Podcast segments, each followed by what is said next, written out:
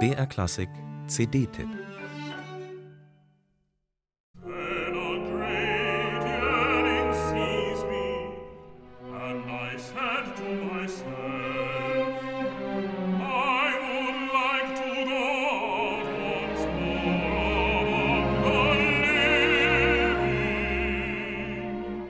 In seiner Zelle sitzt ein namenloser Gefangener und wartet auf den nahenden Tod. Seine ausweglose Situation reflektiert er im Dialog mit seiner Seele, die Ethel Smythe in The Prison mit einem Sopran besetzt hat.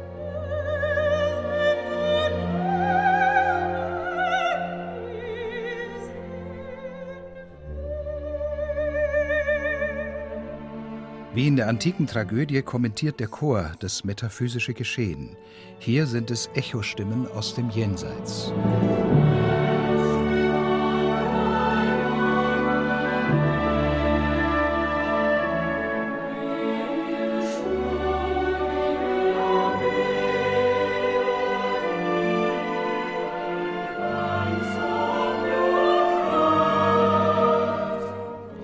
The Prison, halb Vokalsymphonie, halb Oratorium, handelt von den letzten Dingen, von der Überwindung der irdischen Existenz, vom Todeskampf und vom Loslassen.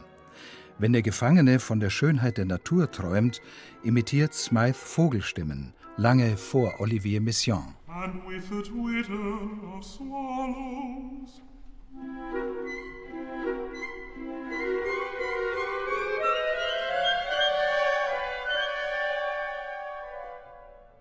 Ein Choralvorspiel in der Gefängniskapelle ist das Zentrum von The Prison.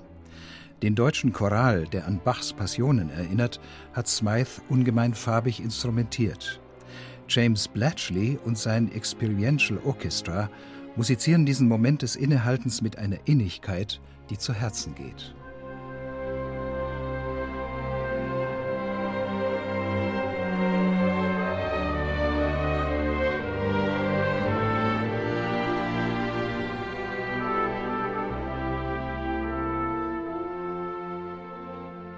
Auf einer großen Griechenlandreise lernt Ethel Smythe antike Skalen kennen, die sie gleichfalls in The Prison verwendet. Wenn der Experiential Chorus die Unsterblichkeit der menschlichen Leidenschaften beschwört, klingt das archaisch wie griechisch-orthodoxe Kirchenmusik.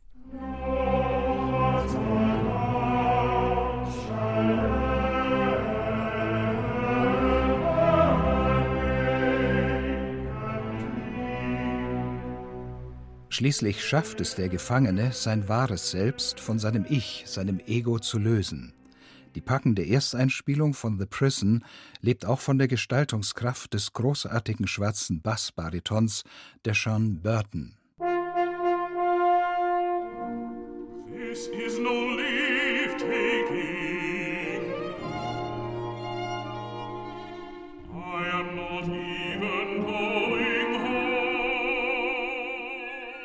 Da kann Sarah Brayley als Seele des Gefangenen mit ihrem flackernden Sopran leider nicht mithalten.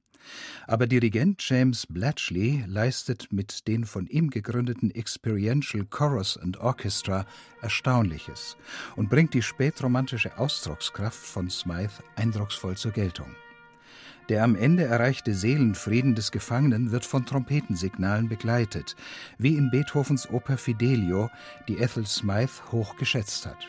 The Prison, das ist wahrhaft tönende Philosophie.